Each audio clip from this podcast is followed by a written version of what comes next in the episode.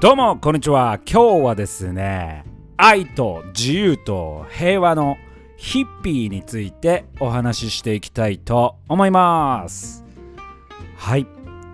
いやねヒッピーっていうと自由っていうイメージがあるんだけれどもまあそんな旅好きな僕らからしたら自由でありたいっていうねまあ、このヒッピーから影響を受けている旅人もめちゃくちゃいると思うんですけれども、まあ、実際ヒッピーって何なんだろうってこうやっぱりなんとなくは知ってるけど実際は何してた人たちなのっていうようなところがあったので、まあ、僕が知りたいなと思って今回このテーマでお話ししていきたいと思います。はい。ヒッピーなんですけれどもね。まず何なんだヒッピー。ボラーチョさん。ヒッピーってなんかこうクッピーラムネみたいななんかラムネみたいじゃないかと。いやこれヒッピーっていうのはなんかねいろいろ言われてるんだけどヒップスターとかね。そういう言われ方があってまあ他にもねいろんなヒッピーじゃない同じような意味を持った言葉がいろいろあるんだけれどもこのヒップスターっていうのはスラング語みたいな感じなのかな？アフリカ系のなんかスラング語で、まあ、ちょっと飛んじゃってるとかあと完全に最新のものとかもしくは違うところ見ると全く違った意味があったりするので、まあ、何が正しいかはわからないんだけれども、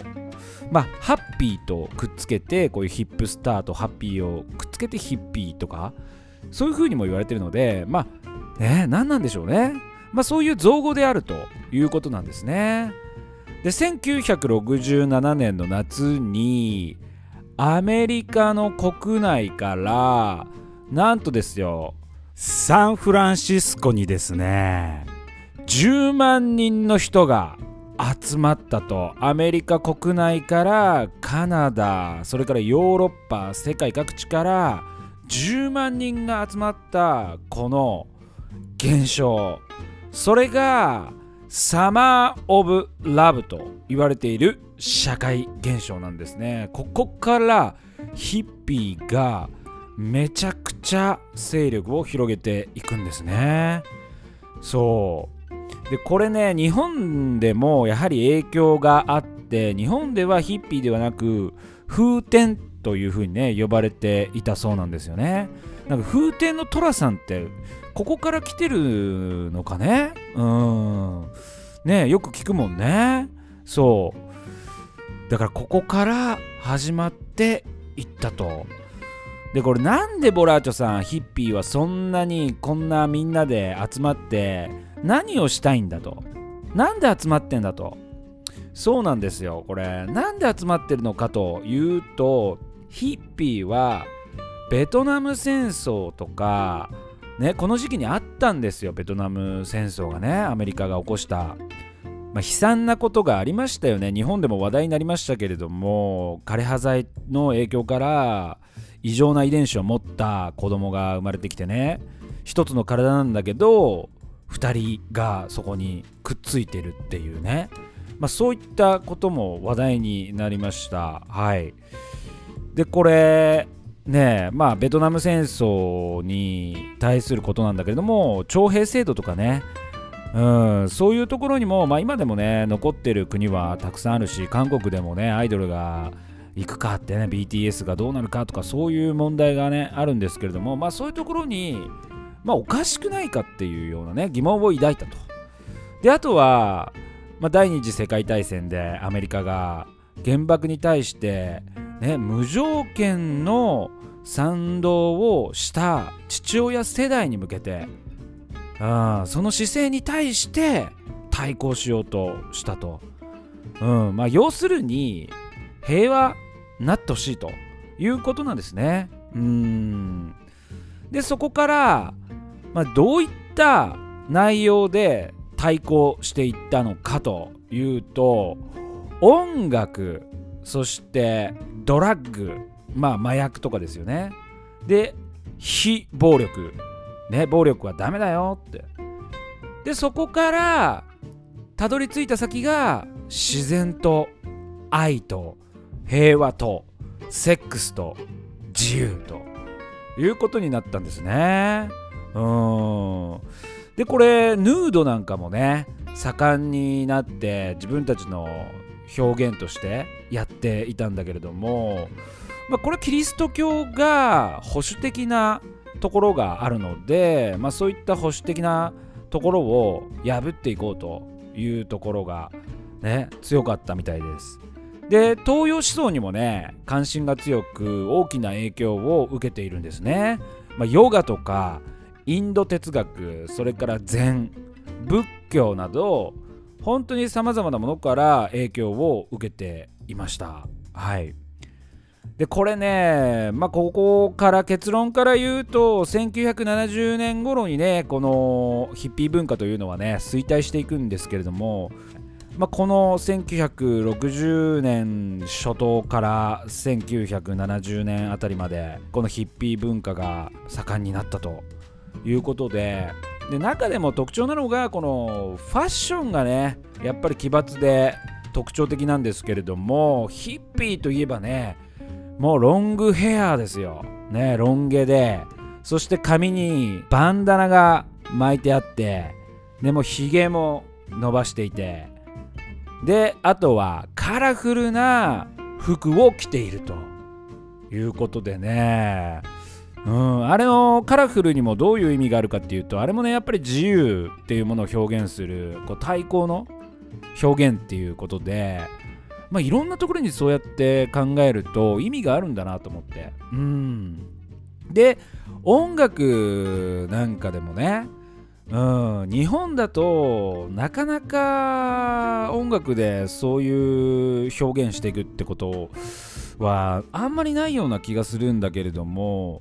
まあこういう音楽を通してヒップホップとかなんかでもそうなんだけどやっぱり社会的のこのストリートのレポートであったり今どういう状況なのかっていうのもこの歌で表現していってリアルを歌っていくっていうようなそういうことであったりとかね。これドラッグがねどういう風に結びついていくのかなっていうとこにねちょっと疑問があったんだけれども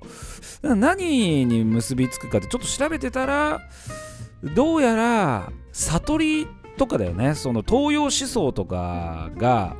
やっぱりその悟りを開くっていうところをゴールとしていてでその東洋思想の悟りに行くための一つの補助というかスパイスとして使っていたんじゃないかっていう感じですね。うん。でこの頃フェスとかもものすごい盛んで伝説のフェスとかも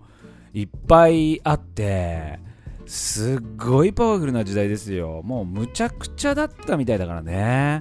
うん。だからビートルズなんかも、まあ、僕ビートルズが好きでまあ、小さい頃からビートルズ、まあ、父親母親が聞いてたので、まあ、それを聞いてたから自然とビートルズ聞いてたんだけど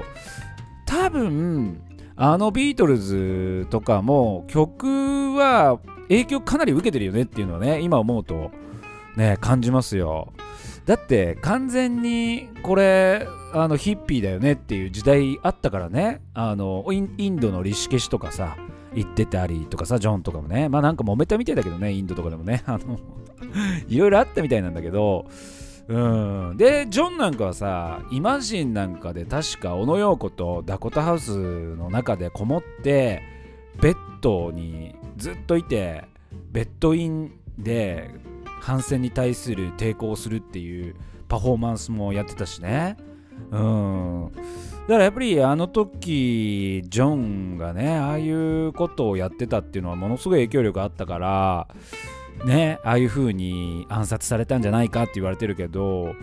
ねジョンなんか生きてたらもしかしたら今もっとこう世界が変わってたのかもしれないなっていうねことも思いますよ。うん。ねえそんなとんでもないね人たちヒッピーなんですけれどもね。で実はねこのヒッピーの村っていうのがあるんだよね。コミュニティができてるんだけどヒッピーのね。でそのヒッピーのコミュニティが今もたくさんのところに実はあるらしいんだよね世界中に。だめちゃくちゃ行きたいなと思ってて。で中でも有名なのはデンマークのクリスチャニアっていう地域があるんだけれどもここがめちゃくちゃ有名だと。なんとですよここ。デンマーク政府から 独立していると。で独自の国旗や国家があるっていうことってやばくないですかこれ？人口は約1000人ぐらいででめちゃくちゃ小さい村らしいんだけれどもみんなね人々はヒッピーとして自由な生活を送っていてでめちゃくちゃピースフルで政府との衝突なんかはねなくて、まあ、安全で誰もが楽しめる場所を求めて最低限の独自のルールだけが定められているというところなんだって。だから観光地としてめちゃくちゃ人気で観光客も訪れるってことでねめっちゃおもろいやんここと思って。絶対行きたいもんね。うん。で日本はじゃあどうなんですかボラーチョさん。いや実はね日本にもヒッピー文化は残ってると。これねなんとなく聞いたことあるんだけどあの長野県にねそういったヒッピーのコミュニティがあるらしくて、まあ、自給自足で生活していたりっていう感じなんだけどここでもねやっぱりねヒッピーの音楽とかファッションをね好んだ若者たちが多くいるということで確かに長野県もねフェスなんか結構盛んなイメージがあるんだよね。うん。で自然豊かだしね。都会のねこういった社会のこの歪みみたいなものからね離れるっていうことからするとヒッピーにはいい場所なのかなというふうにね思いますよ。だから長野県のそういうヒッピーのねコミュニティにもね遊びに行けるのかな？ね。いや話には聞いてたんだよね、まあ、ちょっと興味は前からあったんで行ってみたいなと思います。はい。ねえ。で世界中にいっぱいあるってことでねこれ。本当に面白いな。このヒッピーの村を訪れる旅っていうのもね。面白いですよ。オーストラリアなんかもねヒッピー色強いって言うしね。でヒッピーの村があるんでね。ニンン村っていうところがあるらしいんだけど、まあ、ここはね今でも当時のようにねそのまま残ってる場所らしくてね。興味深いですよ。ねで今で言えばねノマドであったりねこう自由にとらわれず世界中のどこにいても場所,、ね、場所を選ばず仕事をしながら生きていくっていう人とかそれから田舎へのね移住が流行ってるけどやっぱりそれもそうなんじゃないかな。そういう社会のね歪みにちょっと距離を置いて自由に自分らしく生きていきたいっていうことでね、まあ、そういった人たちがねヒッピーの要素がある現代の人たちなのかなというふうに思います。まあ、何にせよね、まあ、自由に生きたいっていうのはねみんな同じですからね、まあ、自由であるに越したことはないですよ。うんまあ、でも自由すぎるのも実は辛かったりするんですよね。これはね深い話になってくるのでねなかなかあれなんですけれどもねやっぱり自由といえどもね何かやることがないと人間ね本当にあの人生を生きる力が湧いてこなくなるっていうことでね、うん。まあ、自由でありながらその中に責任のある自由っていうものをね持てるようなね、人間になって自由にね生きていきたいなとボラーチョも思います。はい。そんなわけでですね次回はこのヒッピー要素がものすごく強い映画1999年に公開された映画なんですけども「ザ・ビーチ」という映画を見ましたのでそれについてお話ししていこうと思いますのでぜひ楽しみにしていてください。はいそれでは今日はですね愛と自由と平和ヒッピーについてお話ししましたヒッピーがねなんとなく理解できてすっきりしました。それではまた次回お会いしましょう。お相手はボラーチョイロでした。 Hasta luego chao chao